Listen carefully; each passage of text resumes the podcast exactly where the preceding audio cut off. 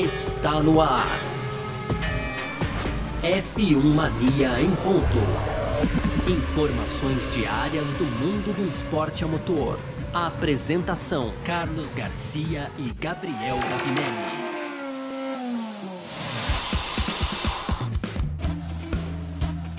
É isso, valeu demais pela sua presença, valeu você que tá junto com a gente por aqui, tá no ar, hein? Mais uma edição do nosso podcast F1 Mania em ponto, sempre de segunda a sexta-feira aqui a gente tá sempre falando um pouco sobre o mundo do esporte a motor, aí claro, com destaque pra Fórmula 1, sim, né? É conteúdo do site f1mania.net, entra lá também para ficar ligado em tudo que tá rolando aí no mundo do esporte a motor, do automobilismo, sempre muita coisa para você curtir lá, tem as nossas redes sociais também para você acompanhar, procura aí no Twitter Twitter, Facebook, também no Instagram, sempre por site F1 Mania, beleza? As nossas redes sociais a gente vai passar aqui no final dessa edição também. Entre em contato com a gente, até porque a sexta-feira aí, depois de amanhã já, na verdade, né? A gente tem a nossa edição especial de perguntas e respostas aí, a gente vai responder as suas perguntas, os seus comentários, então vai ser a nossa edição interativa aí, que faz tempo que a gente não faz, na verdade, as pessoas até cobram, mas com uma temporada tão agitada dessa, tava até difícil a gente fazer. Mas sexta-feira a a gente vai fazer, você manda mensagem pra gente aí, tá certo? Vamos que vamos, muito prazer, eu sou Carlos Garcia, aqui comigo sempre ele, Gabriel Gavinelli, diz aí, Gavin. Fala Garcia, fala pessoal, tudo beleza? Pois é, Garcia, hoje então a gente vai falar aqui sobre Red Bull, né? Ontem a gente dedicou aí boa parte do nosso programa à Mercedes, líder dos construtores, e hoje a gente fala aí da equipe que é líder dos pilotos, lá com Max Verstappen, então destaque do nosso primeiro bloco, no segundo bloco, Garcia, tem uma entrevista com o Felipe Massa, né? O Felipe Massa abordando vários assuntos aí relacionados à Fórmula 1, Fórmula E, tem temporada atual também aí, é, rivalidade Max Verstappen, Lewis Hamilton, obviamente. E para fechar aquelas tradicionais rapidinhas, né, Garcia? E tem aqui o Vettel, então, né, que se esquivou aí de questões sobre a etapa da Fórmula 1 na Arábia Saudita né, Garcia? E Robert Kubica também é, dizendo aí que vai continuar como piloto reserva da Alfa Romeo juntamente com a Orlen, patrocinador, então é, teve a vaga ali garantida por causa da patrocinadora, o Kubica Garcia. Tem também o Vettel e o Schumacher aí, é, que é par, formando uma parceria nas corridas dos campeões em 2022, Garcia. Interessante, os alemães ali representado, né? Schumacher também, pai, o Mikael, aqui a gente tá falando do Mick, mas o Mikael Schumacher também participou dessas corridas aí, inclusive. dos campeões, né? Com o Vettel, é, inclusive, é. Bem, bem, colocado, Garcia. Para fechar, tem o Horner e o Pérez falando sobre a importância dos protocolos da Covid-19 na Fórmula 1, Garcia. Perfeito, e aí tem essa nossa promessa aí, né, que a gente vem fazendo nos últimos dias, essa entrevista com o Felipe Massa, que foi muito bacana, né? Muito bacana. Uh, e a gente cumpre as nossas promessas. Por isso mesmo que eu vou até ressaltar aqui de novo, vou, vou falar sobre o assunto outra vez, a gente vai fazer essa nossa edição de perguntas e respostas aí, mas as perguntas, os comentários que você quer que a gente coloque no ar aqui na na edição de sexta-feira, depois de amanhã, você mande para as nossas redes sociais pessoais. Geralmente, a gente passa as nossas redes no final do, das nossas edições aqui, mas dessa vez a gente vai passar antes, exatamente para quem está acompanhando aí, quiser mandar os comentários também, né? Como é que faz para mandar para você, Gavi? Garcia, para mim tem meu Instagram, arroba Gabriel Gavinelli com dois L's, ou então meu Twitter, arroba G Gavinelli, também com dois L's. Perfeito. Quem quiser mandar para mim também pode, Instagram, arroba Carlos Garcia F FM ou então pelo meu Twitter, arroba Carlos Garcia. Então é isso. É, como o Gavi já adiantou aí, a gente tem bastante coisa para falar, então vamos começar essa nossa edição de hoje, quarta-feira, 24 de novembro de 2021. Podcast F1 Mania em ponto tá no ar. Podcast F1 Mania em ponto. Pois bem, Gavi, pois bem, você que está acompanhando aí o nosso F1 Mania em ponto aqui nessa quarta-feira. Uh, depois desse GP do Qatar, essa dobradinha aí, GP do Qatar GP do Brasil, que mostrou que a Mercedes e o Hamilton estão completamente no jogo aí no Mundial 2021, nessa reta final, né? Ontem a gente falou de Mercedes e hoje a gente vai falar de Red Bull, porque ficou todo mundo muito surpreso, inclusive, com essa reação da Mercedes. E a gente fala, olha, Mercedes isso, Mercedes aquilo tal. Mas e a Red Bull? Vamos falar da Red Bull também, né? É, muito falamos aqui, inclusive, sobre o acerto da Mercedes de marcar a estratégia da Red Bull no Qatar. Né? Pô, Verstappen no box, Hamilton no box na volta seguinte, não pode vacilar, não pode bobear. E o Christian Horner, inclusive, admitiu que a Mercedes, o rendimento da Mercedes, do Hamilton tudo mais, é, fez com que a Red Bull mudasse inclusive a sua estratégia, tá? A ideia era ir apenas para um pit stop, e no final a Red Bull acabou fazendo três, né? Teve um finalzinho ali para fazer uma volta mais rápida. Mas o Horner ele falou exatamente isso. Ele falou assim: a gente começou a corrida com a intenção de fazer só uma parada. Né? E aí a gente viu que o Hamilton estava acelerando muito, estava se distanciando muito, então a gente acelerou um pouco mais para alcançar, para estar tá junto ali, né? E, e aí ele falou assim: olha, o Hamilton tinha mais velocidade no primeiro instint, só que e aqui a gente fala de uma super, é, é, supremacia da Mercedes e tudo mais, né? Mas tem um fato que é muito real. Ele falou assim: nos outros dois instintos a gente acompanhou a Mercedes, né? Tanto é que o Verstappen foi capaz de anotar a volta mais rápida, mesmo antes de usar o pneu macio. E isso é outra verdade. Ele já tinha a volta mais rápida, botou o pneu macio só para garantir. E aqui eu queria colocar uma pulguinha atrás da orelha, Gavi. Uh, a gente vem falando que a Mercedes está forte, a Mercedes está numa curva ascendente, e é verdade, né? E a gente chegou a comentar no próprio domingo, ah, mas acho que o Verstappen teve próximo, tão próximo do Hamilton assim, porque o Hamilton deve ter economizado o equipamento, né? Porém, é, se fosse só isso, talvez ele tivesse tentado reagir à volta mais rápida do Verstappen. Isso ele não conseguiu, né? Tentou, mas não conseguiu. Tentou, mas não conseguiu. É, é verdade, né, Garcia? O, o Verstappen é, se aproveitou, conseguiu levar essa aí, e no fim das contas, o ritmo da Mercedes estava muito equiparado aí, da Red Bull, muito equiparado com o da Mercedes. É, e é bem colocado essa, esse lance da volta rápida. Agora, Garcia, é, não sei ali, porque o Hamilton também não tinha pneus mais para conseguir fazer isso, né? É, será uhum. que não uhum. foi uma. Eu, eu, eu fico com. De novo, é uma pulga atrás da orelha, assim, mas assim, talvez o Hamilton estivesse administrando a corrida ali. É, agora você vai falar, mas por que se ele não vai nem usar o motor mais igual, né, Garcia? É verdade, esse motor aí do Qatar que ele usou era um motor que não foi usado no Brasil, então ele vai assumir o motor do Brasil. O motor do, que, que veio do México. Exatamente, né? então ele vai assumir o motor do Brasil agora nessas corridas finais. Então esse motor não precisaria ser poupado em nada, né? Diga-se de passagem, mas é, realmente é isso. É uma etapa, é uma temporada que a gente vai ficando com a pulga atrás da orelha a cada ação, né, da, das equipes, né? A verdade é essa. É, não, não, não tem como hoje a gente cravar um favorito, né? A gente tem, tem feito isso ao decorrer da semana aí apontando situações que podem favorecer uma ou outra equipe, mas de fato tá tudo em aberto e, e se a gente olhar o cenário, é, realmente, por mais que a gente analise, é um cenário completamente em aberto justamente por causa desses detalhes, né, Garcia? É, porque a gente fala assim, ok, ele não tinha mais pneu para parar no box, fazer volta mais rápida, e era uma situação desconfortável para ele também pelo momento que o Verstappen parou, né? Mas eu falo muito pelo, pelo, pelo terceiro, segundo e terceiro stint ali mesmo, onde o, Versta o Hamilton reagia às investidas do, do, do, Verstappen, mas não se destacava tanto assim, né? Sim. O Helmut Marko, olha ele aí, ó, já que a gente tá falando da Red Bull, né? Ele, ele conversou com a Sky Deutschland, né, que é a Sky alemã, e ele falou que a Red Bull partiu para o Qatar para controle de danos, né? Ele falou assim: a gente jogou com segurança na corrida, porque toda vez que o Max atacava, o Hamilton contra-atacava e o Max teve que forçar um pouco mais seus pneus durante a perseguição, né? Teve um dano na asa também, é verdade, ele teve um dano logo no começo ali, né? E ele reclamou um pouquinho. E, e ele mas ele acredita que o ritmo foi bom também, também ficou contente com o ritmo. Inclusive, ele falou que sem o Virtual Safety Car, talvez o Pérez tivesse ultrapassado o Alonso. Não acredito, né? Pelo, pelos cálculos que a gente faz ali no final, não acredito né?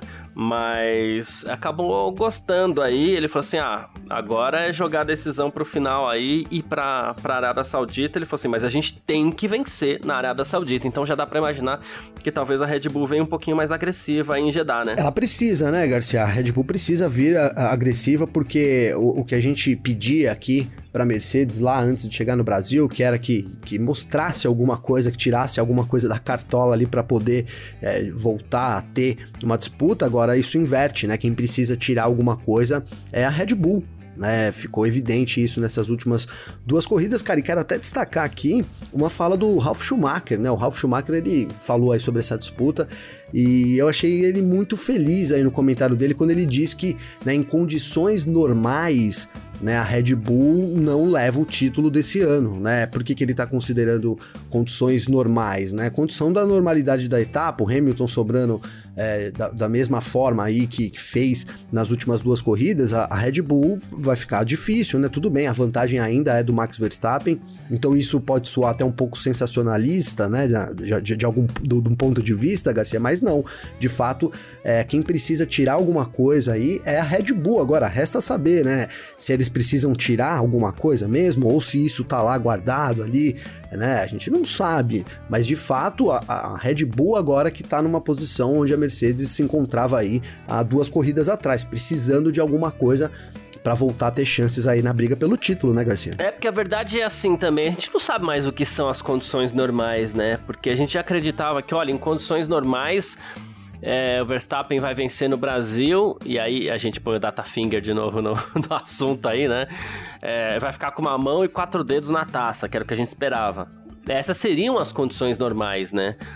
Mas a Mercedes foi lá e não aconteceu nada de anormal no Grande Prêmio do Brasil, né? Em que pese a excelente corrida do Hamilton. Mas aí é uma, atualiza é uma atuação individual. Foi espetacular, mas pode acontecer como aconteceu, né? É, no que diz respeito à corrida em si, não foi quebra, não foi é, problema, não foi toque que teve que trocar asa, mudar estratégia, essas coisas assim, não. Foram condições normais e a Red Bull perdeu, né? Uh, e agora em condições normais, é isso que você falou, em condições normais vai dar Mercedes, mas aí a gente não sabe se a, a Red Bull vem com imponderável aí de novo pro, pro GP da Arábia Saudita e, e muda esse jogo outra vez. Inclusive o Michael Schmidt ele é da Automotransporte, muito bem informado também, né? Faz parte do grupo de jornalistas bem informados aí do mundo, né? Ele ele, ele, ele vem falando, ele, ele, publicou um vídeo, né, pro, no, pro Automotorsport e, e ele falou sobre a questão da asa traseira, né, que a Red Bull teve que mexer muito na asa traseira, não tá encontrando, tá tendo dificuldades, inclusive, com essa asa traseira, né, é, teve que trocar e depois ela vibra muito, aí o DRS dá problema tal, então ok, então, assim, essa asa traseira era um trunfo da Red Bull que não deu certo, segundo o Michael Schmidt, e que o que se fala no paddock agora, de novo, ele é um, um, um jornalista de contato lá dentro, né?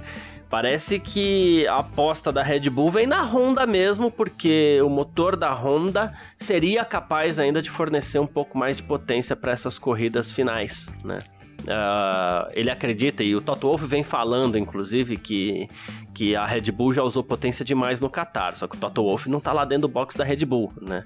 Então, assim, se a Honda tiver mais alguma coisa dentro dessa unidade de potência aí para extrair, aí equilibra o jogo, né? É isso, Garcia. A gente pode esperar alguma coisa nesse sentido, né? A Honda ter, tirar alguma coisa da. E, e, aí seria uma virada de jogo, né? Digamos que uma condição é, anormal dentro dessa normalidade. Eu entendo um pouco assim o que o Schumacher disse, porque é isso, precisa de algo assim, né? Um pouco mais de potência. É, ou Porque a Red Bull tem dois problemas, né, Garcia? Ela, você colocou muito bem agora aí, não é só a parte de motores também, mas essa asa traseira do Verstappen que balança na reta, eles já, já, já há algum tempo que eles não conseguem é, de fato arrumar isso. E não dá para imaginar que isso não faça diferença também na performance do carro, né? Opa. Então, são essas coisas aí que a Red Bull pode providenciar, cara. A gente teve essa semana de descanso, entre aspas, aí. É, espero que pelo lado da Red Bull tenha sido uma, uma semana de trabalho para poder enfrentar a Mercedes nessa, nessas duas etapas finais. Obviamente, a situação da Mercedes é uma situação mais confortável, mas, cara, a gente já viu essas reviravoltas no campeonato, né? A gente já viu uma equipe é, liderar, aparecer favorita em determinado momento e isso mudar. E, e, assim, isso muda meio que sem aviso prévio, né, Garcia? Ninguém não, não dá pra. É, é o que você falou, a gente tá vindo agora. a gente tava céu, lá no. Né? É, então, a gente tava lá no México, aí vai para Interlagos, não, não há um aviso ali de que, né, a, a Mercedes faria o que fez, né? Então, no Hamilton, né, também com, com uma atuação impecável aí. E isso pode acontecer de novo aqui, é, agora quando a gente ir para a Arábia Saudita. A Arábia Saudita que lançou, cara, o, o layout no game da Fórmula 1 e eu comecei a praticar aqui já, hein, Garcia? Que pista bacana, hein, cara? Uma pista rápida e deve dar um caldo bom lá na, de corrida, viu? De ultrapassagem e, e, tudo mais, viu, Garcia? E toquinhos no muro também, né? e, e, é, e, é, isso, né? Você tem que ficar ali meio ligado, porque não tem muita área de escape, é tudo é meio ali parecido muito com, com Baku, né? Então, algumas curvas sim tem uma área de escape ali, mas a maior parte do circuito é murado, então qualquer toque ali é abandono na hora, né? Que, que baita desafio para os pilotos enfrentando. Ah, já não bastasse o desafio que eles têm um contra o outro, tem esse desafio de ser uma pista nova e uma pista é, que não permite erros, Garcia. E uma pista que pede motor também, né? E daí a gente volta de novo nesse, Sim. nesse assunto da questão do motor. A Honda vai precisar fornecer potência para a Red Bull. E, e, e, pode fazer sentido isso até, viu, Gavi? Porque a Red Bull ela partiu por uma estratégia ousada de ir para as últimas etapas do campeonato aí, pegando essa unidade de potência com todos os seus componentes para fazer oito corridas. E ninguém fez isso até agora. E como você faz um motor durar mais?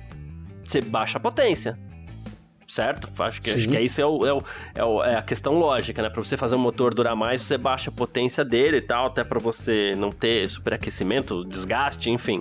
É, são, são, simplificando bastante aqui, claro, porque a questão é bem complexa. Não, mas, é mas é isso. Enfim, Acho que deu para entender. É. Você usa ele numa potência média, aumenta a vida útil dele, né, isso. né, Garcia? Isso. Então, assim, e por isso talvez a gente tenha visto a Red Bull trabalhando assim, com dando margem para Mercedes crescer de novo. Só que agora a coisa apertou de tal forma que, ó, se esse motor vai durar oito corridas ou não, eu não sei, mas tem que liberar potência aí, porque é, a gente vai precisar. É, mas é, eu ia levantar justamente isso, Garcia, né? O problema é que, olha o número de corridas aí que a gente tá falando, né, Garcia? É, é, é, complicado, né? Sei, talvez ali é, a Red Bull esteja no, no, num limite de motor onde ela também não possa liberar essa potência sem correr riscos, né?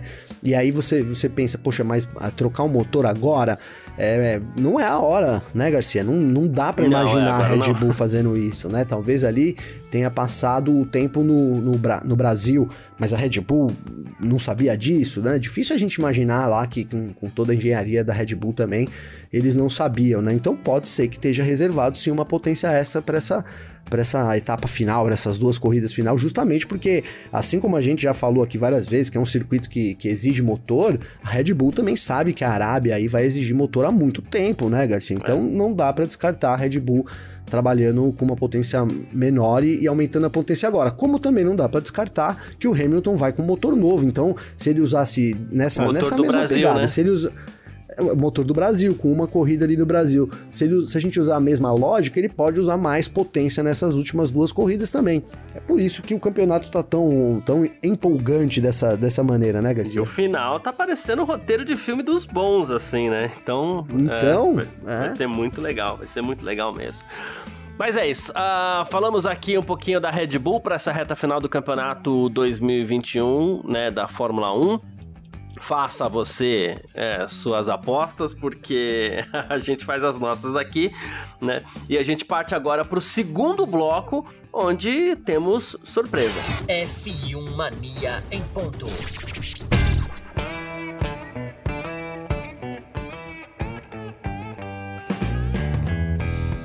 Pois bem, segundo bloco do nosso F1 Mania em Ponta, que hoje é especial, é diferente. É, eu falei surpresa, mas não é nem surpresa, porque a gente já falou que vai acontecer, né? Enfim, é, conta pra gente um pouquinho melhor aí como é que vai ser esse segundo bloco, Gavi. Então, Garcia, é, segundo bloco vai ter uma, um bate-papo, na verdade, que eu fiz com o Felipe Massa, eu e o Rodrigo França, né? Que parceiro nosso aqui do F1 Mania. A gente até brinca, né, que o Rodrigo França é dono da RF1, Garcia. Então é o RF1 Mania aqui, então, essa parceria Boa. aí sendo concretizada também nessa entrevista. Uma entrevista que ficou aí, modéstia à parte, muito bacana com o Felipe Massa, cara. para passar aqui um, um rapidinho aí pra deixar a galera com gostinho de ouvir ela inteira, ela deve ter uns 15 minutos, Garcia, mas a gente começou falando da rivalidade aí entre o Hamilton e o Verstappen, aí a gente falou da Liberty Media também, né, e toda essa mudança dos jovens, dos dos, jovens, da nova geração de fãs. O, o, Massa também reparou isso, né? Comentou sobre isso.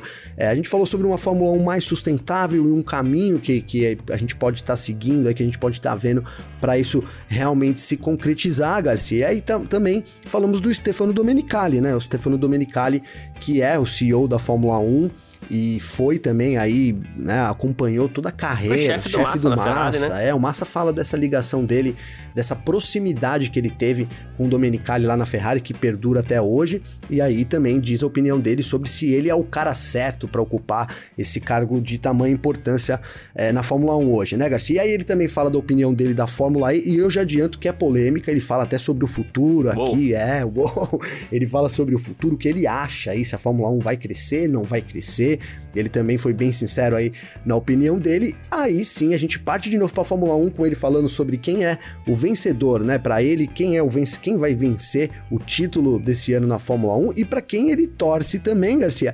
E o porquê que o GP do Brasil, que a gente já falou aqui nesse, nessa edição, é tão especial assim para os gringos, né? Ele dá uma perspectiva aí bem bacana é, para nós brasileiros aqui. Obviamente que ele falou muito bem aí do GP do Brasil também e ele fecha falando sobre as corridas de qualificação, ele que é um cara aí que pode dizer, né, Garcia? Dizer, no, no bate-papo ele falou sobre o restaurante dele, recebeu vários pilotos lá durante o GP do Brasil e tal. E, enfim, e ele comentou sobre isso com os pilotos, ele trouxe a opinião dele também sobre esse assunto, viu, Garcia? Boa, show de bola. Então vamos ouvir o Felipe Massa aqui com o Gabriel Gavinelli e também o Rodrigo França. Aliás, um baita abraço, França, tamo junto aí. Vamos nessa. Massa, é, cara, primeiro, né, eu queria que você falasse, a gente tá, se tomba, inclusive várias vezes encontramos em eventos da Heineken, né, cara, uma marca que sempre apoia o esporte, né, a gente sabe da importância disso, né. Queria que você comentasse dessa parceria sua com a Heineken, a importância da gente ter uma marca grande assim, é, inserida no, Fórmula 1, na Fórmula 1, principalmente aqui em São Paulo, né, a gente trabalha sim, sim. com a marca. Ah, logicamente é, é muito legal a gente ter uma marca que é tão apaixonada assim pelo automobilismo, pela Fórmula 1, pelo esporte, investe, ajuda o automobilismo a crescer em tantas áreas. E para mim é um prazer estar é, tá aqui com eles e, e fazer parte dessa. Acho que dessa transferência de imagem, né? Tipo, não é transferência, é, é agregação de imagem, acho que um ex-piloto em geral. Então, muito legal, bacana. E é muito que eles fazem, o camarote, tudo, para as pessoas, legais, os né? fãs. Legal, mas. Cara, quero falar dessa Fórmula 1 desse ano então, né? Esse ano a gente tá, tá nascendo essa rivalidade. Tá todo mundo falando que é e Prost. Você acha que tá nascendo? Você já teve uma grande rivalidade com o Hamilton, inclusive. É, qual o tamanho dessa rivalidade que a gente pode estar vendo na Eu acho que você pode dizer, sem dúvida, que é uma rivalidade tipo na época de Senna Prost. É uma rivalidade intensa, é uma rivalidade onde você tem duas personalidades muito fortes, né? Tanto um como o outro. Eu acho que o show que a gente está vendo esse ano mostra isso também, né? É, eu acho que é legal a gente ter também um campeonato que está sendo decidido por duas equipes e não por uma só. Eu acho que isso pro esporte é incrível, pro esporte é fantástico e. e cara, pra falar a verdade, eu tô super acho que impressionado com quanto a Fórmula 1 vem crescendo e com quanto novos fãs a gente está vendo. Porra, ontem estava no, no, meu restaurante, estava lá com. Primeiro levei o Charles é, no dia anterior para almoçar e ontem foi o, o Richardo jantar. Ele saiu do restaurante, devia ter, acho, cara, umas 60, 70 pessoas esperando ele, cara. Impressionante. Tipo, e tudo jovem, cara. Popstar. Tudo jovem, sei lá, de 15 a 18 anos. Que veio do Drive to Survive, né? É, cara, isso, isso mostra o quanto acho que a série do Netflix, o quanto talvez o campeonato, o quanto novas ideias estão acontecendo e mudando, eu acho que trazendo muitos fãs, novos fãs, né? Logicamente eu tive isso na época que eu estava na Ferrari disputando título, depois que eu ganhei a corrida. Só que era diferente, era um brasileiro aqui, agora é com, pelo esporte. Né? Os fãs esperando eles chegarem no, no aeroporto. Cara, é, tem até meu amigo que estava no aeroporto falou assim, cara, eu vi o, os mecânicos da Alpine saindo, os caras batendo palma pros mecânicos da Alpine. Os caras estavam tudo olhando um pra cara do outro, tipo assim, meu. A gente, né? Sim, então, o que, que é isso? Os caras são loucos, né? Então, tipo assim, isso mostra exatamente o que eu tô falando. E eu acho que isso é sensacional pra Fórmula 1. É. Tá, talvez... A gente não pode esquecer não só pra Fórmula 1, pra novos pilotos, nova geração. Em tantos países diferentes, não tô falando só do Brasil, entendeu? Ô, Massa, talvez me falhe a memória aqui, mas o seu último ano foi com a Liberty já, né? Foi. O qual a Liberty é responsável por isso, cara? Eu acho que muito, né? A gente não pode. Eu, cara, é... tem que ser um cara que tem o maior respeito por tudo aquilo que o Bernie fez, porque o Bernie é o que ele fez para na Fórmula 1 é um fenômeno e, tem todo o respeito. Mas eu acho que o mundo muda muito rápido, né? E acho que a ideia da Liberty desde quando a Liberty começou, não, não, veio de cara, né? E, e, começou a trabalhar e demorou um pouquinho ainda, tá, né? Eu acho que hoje as coisas estão num caminho excepcional para um futuro brilhante, na minha opinião.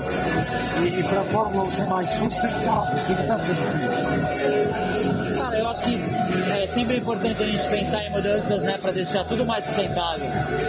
O automobilismo realmente é uma é um exemplo disso, né? Porque a gente tem é, tanto de é, poluição em geral, acho que ideias, é, exemplos, né? Que eu acho que a, que a Fórmula 1 faz, muitas pessoas seguem, fãs em geral. Então eu acho que trabalhar é, para deixar sempre mais e mais sustentável como exemplo, né? Mudanças, a gente sabe que é, mudanças no próprio carro né? Não estou falando que as coisas têm que ser. Amanhã tem que ter o um carro elétrico, mas eu acho que é um trabalho que realmente vai acontecer, né? E, e, e eu acho que isso é importante, é importante para até como exemplo para as pessoas e principalmente para os jovens, que é exatamente o que a gente falou, novos fãs em geral. Achei legal, legal demais. Falando sobre esse, esses novos fãs, né, Massa? Ainda você saiu no último ano da Liberty. Quando a Liberty chegou, a gente teve uma revolução um pouco de rede social que era uma coisa inédita no Fórmula 1, não podia postar uma foto, nada, né?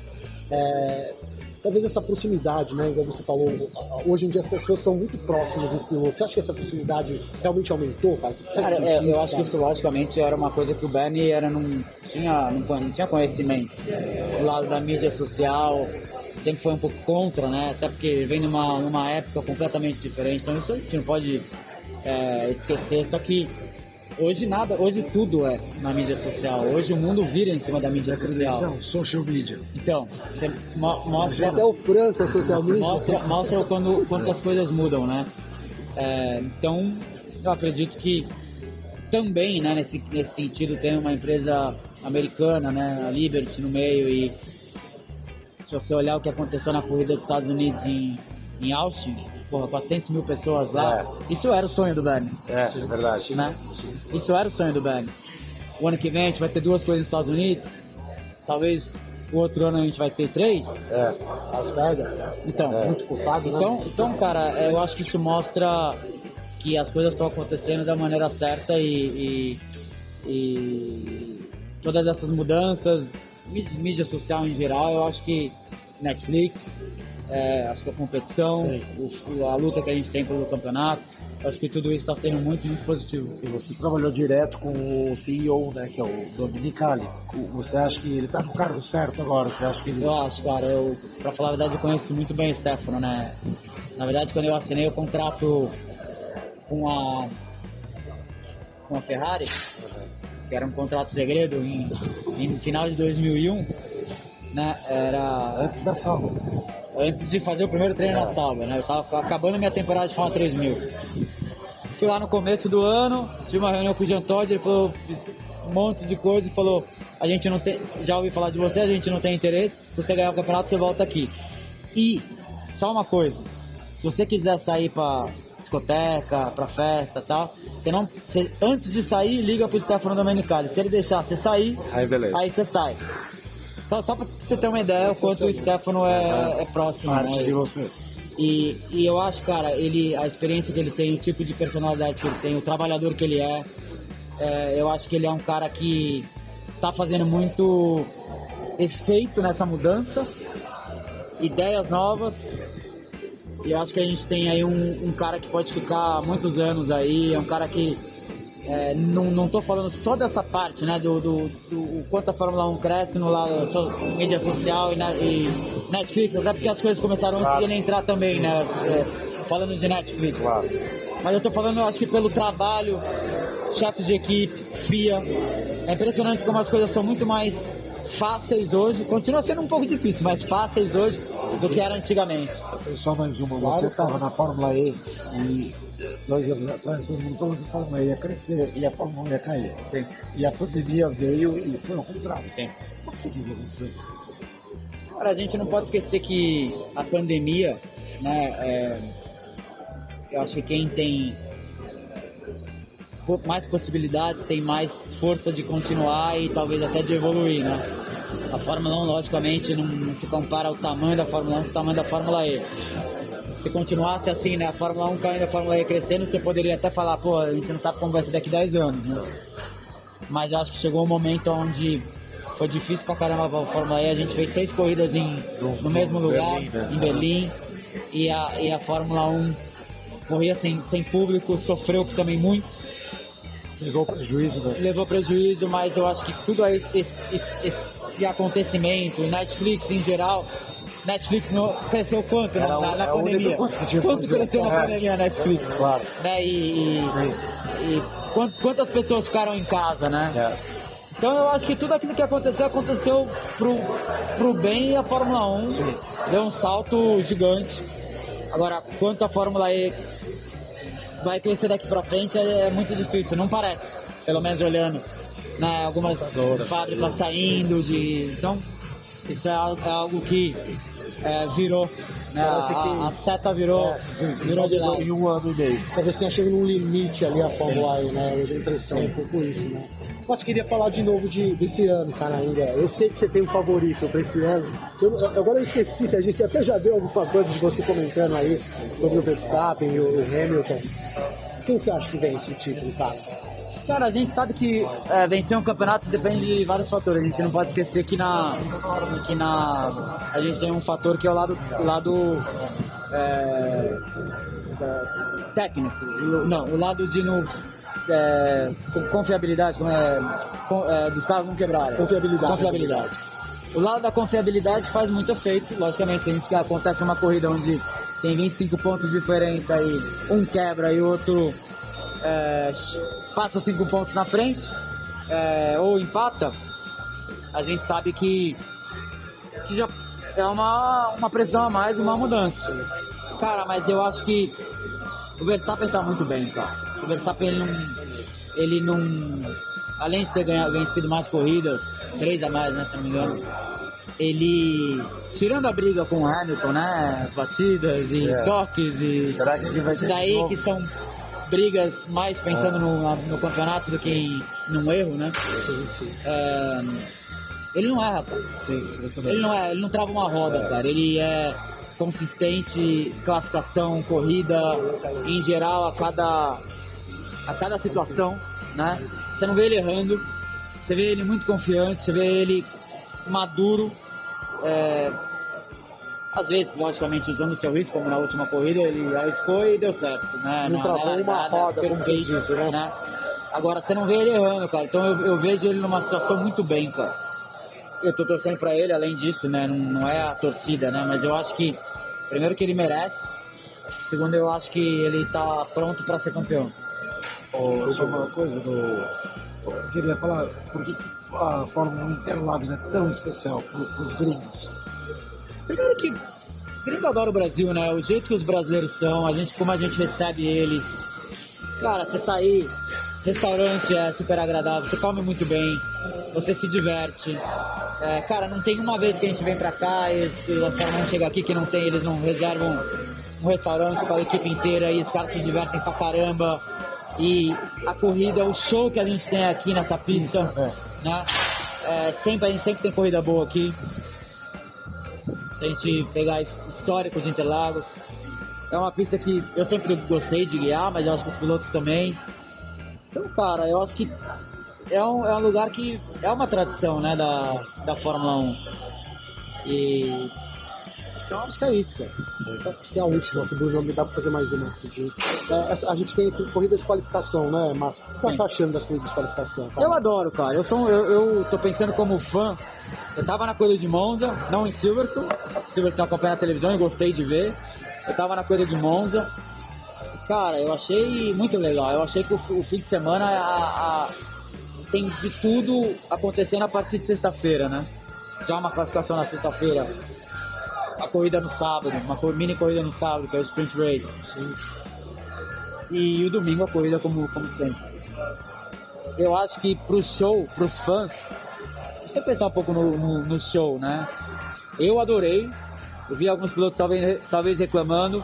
Agora, é, ontem e anteontem eu estava tanto com o Charles como com o Daniel, perguntei para eles o que eles achavam, os dois eram a favor.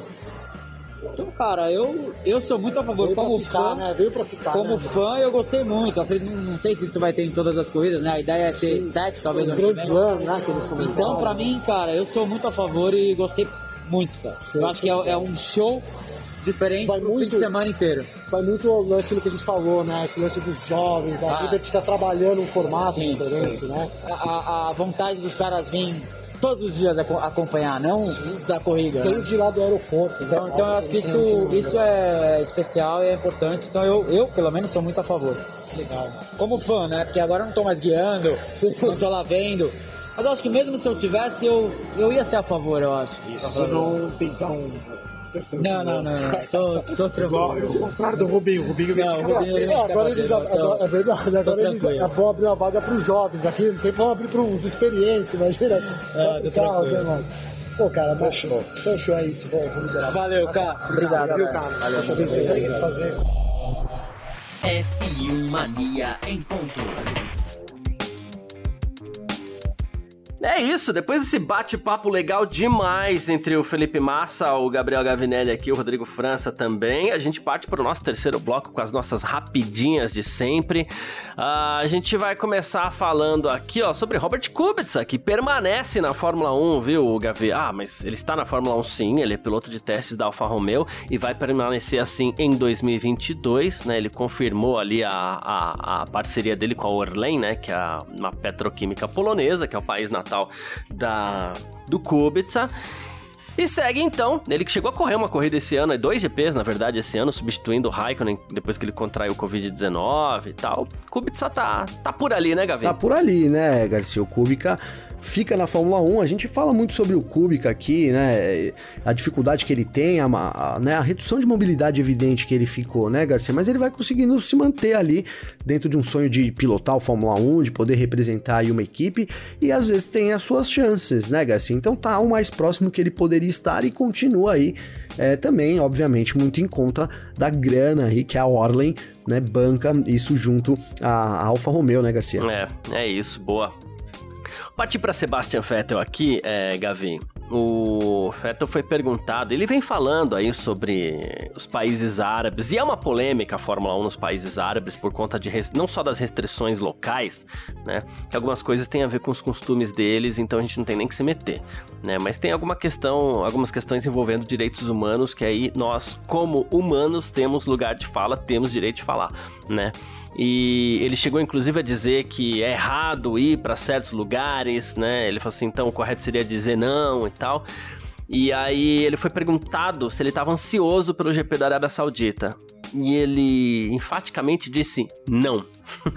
Depois ele falou: Ah, não sei, uma pista nova, vamos ver. E aí ele foi perguntado é, se ele tinha questões pessoais é, relativas a visitar o, o país, né? Ah, por questões óbvias e tudo mais. E a resposta dele foi: próxima questão, Gavi. É, cara, é uma. Às vezes, às vezes não falar, desculpa, Não. é, às vezes não falar acaba sendo dando mais ênfase do que falar, né? É isso que eu ia dizer, cara. É, ele, obviamente, que a gente sabe de tudo que o Vettel defende, né? Das convicções aí do Sebastian Vettel, até a gente elogia muito aqui também ele.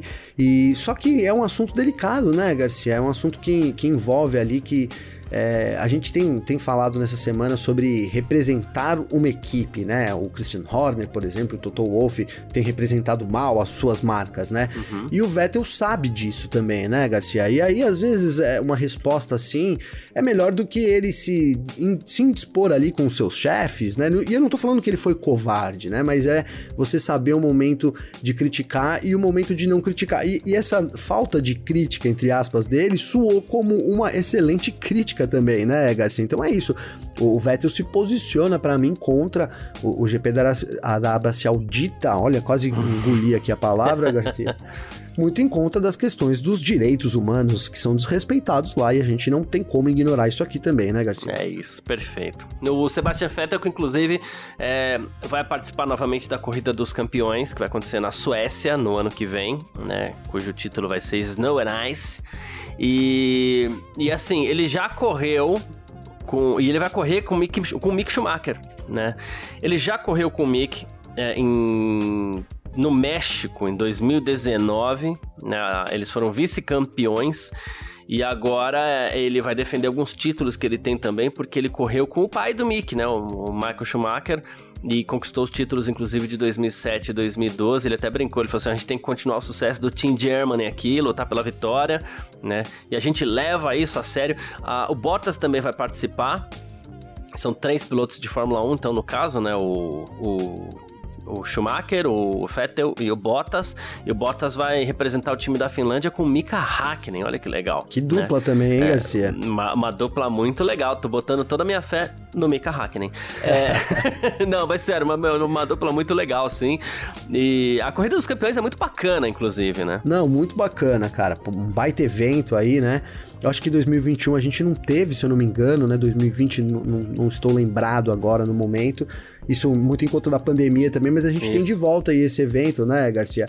É bacana. Os brasileiros já participaram com destaque. A gente teve o Lucas de Graça chegando na final aí também. Uhum. Enfim, cara, vai ser bacana a gente acompanhar isso. E essa dupla Team Germany aí, né? Relembrando aí os tempos de Michael Schumacher e Vettel também na Race of Champions, Garcia. É isso, muito bacana. E mais uma aqui, ó. O Christian Horner e o Sérgio Pérez, eles estão preocupados aí ainda. É, e eles falaram sobre a importância de se manter os protocolos da Covid-19 na Fórmula 1 né? Inclusive o Horner, ele falou ao site Motorsport aqui, né, gringo, é, e agora sim, Horner, a gente criticou bastante você essa semana, assim como o seu colega, o amiguinho Toto Wolff, né? Mas agora falando de papo sério, é que ele falou, na Europa os números estão aumentando, a gente não pode ser negligente com os protocolos em vigor, a gente tá achando ótimo ter fãs na corrida novamente, né? A Austin foi a primeira corrida com um pouco mais de normalidade, mas a gente precisa seguir estritamente os nossos protocolos como equipe e a gente vai fazer assim também. O próprio Pérez também falou que já, a Fórmula 1 já está em contato com seus fãs, né? Ele até ele falou, ó, só olhar o pódio no México lá tal. Mas ele está tentando resolver isso, ainda mantendo o máximo de distância possível das pessoas nessas situações. Ele falou assim, é tudo que dá para fazer. Tirando isso, o máximo que a gente poderia ficar em casa 24 horas por dia. Os números do Brasil estão muito controlados. Embora assim, a gente fale em controlados, mas são, é um controlado chato ainda, porque o ideal é que não tivesse acontecendo nada, né? Uh, mas na Europa, em alguns países, a situação está esquentando. Então é bom que a Fórmula 1 não afroche mesmo as suas. A gente tem visto, por exemplo, já que é para falar do Toto Wolff aqui, o Toto Wolff não usa mais máscara, né? Acabou a máscara do Toto é Wolff. Verdade. Né? Então, assim, é, seria legal mesmo que a Fórmula 1 conseguisse manter os seus, os seus é, protocolos. É importante, Garcia, tem que manter mesmo, né? Por hora aí, né? A gente não tem um, um controle absoluto mesmo. É o Brasil, como você colocou, a gente tem uma situação é, entre aspas, aí controlada, mas ainda são 240 mortes, assim, na, na média, né, Garcia? Uhum. Bastante ainda, né? 10, 15 mil casos por dia aí não é um número, é, digamos que confortável assim, claro, demonstra uma melhora, mas é isso, a gente tem que manter os protocolos e a Fórmula 1, é, ela representa demais, né? Você falou, você citou muito bem o Toto Wolff sem máscara aqui, porque eu já tinha pensado nisso várias vezes durante é, as transmissões não... aí que é um baita do mau exemplo, né? Então a hora é da, dos detalhes aí, de novo, da gente é, se manter atento ainda para que as coisas é, continuem nessa. Pra gente aqui caindo e lá na Europa, é, como você colocou, os casos vêm aumentando, é uma situação preocupante aí também. Mas é, não, não dá para Ainda não dá, não é hora de relaxar com relação à Covid, viu, Garcia? É, no Brasil aqui que a gente citou foram 398 mortes por Covid-19 nas últimas 24 horas, a média móvel deu uma subidinha. Então é bom a gente ficar de olho não só aqui, como fora. E. Alô, seu Toto, bota a máscara aí, tio. Boa. ah, bom, é isso. Quem quiser trocar ideia com a gente aqui sempre pode. Inclusive, como a gente falou, depois de amanhã a gente tem uma edição aqui com perguntas e respostas, com comentários que a gente vai colocar no ar. Pode mandar mensagem pra gente de texto, é, pode mandar mensagem pra gente de áudio também, né? Vai ser muito legal, muito legal mesmo. Então, como é que faz para mandar mensagem pra gente? aí, Gavi. Garcia, para mandar mensagem aí para mim, tem o meu Instagram, que é Gabriel Gavinelli com dois L's. Tem também o meu Twitter, arroba Gavinelli, sempre com dois L's, Garcia. Eu recebi umas perguntas aqui também, uma muito legal da Jéssica, vou até propor aqui para você sobre pneus, já tô dando spoiler aqui, hein, Garcia, mas enfim, a gente já tá recebendo aí, então mande aí também seu comentário, sua pergunta aí, que na sexta-feira, programa especial com os comentários aí da galera, viu, Garcia? Boa, perfeito. Pode mandar para mim também. Meu Instagram, arroba carlosgarciafm, meu Twitter, arroba carlosgarcia. A gente troca ideia sempre aqui e depois de amanhã a gente vai fazer essa edição super especial, tá bom?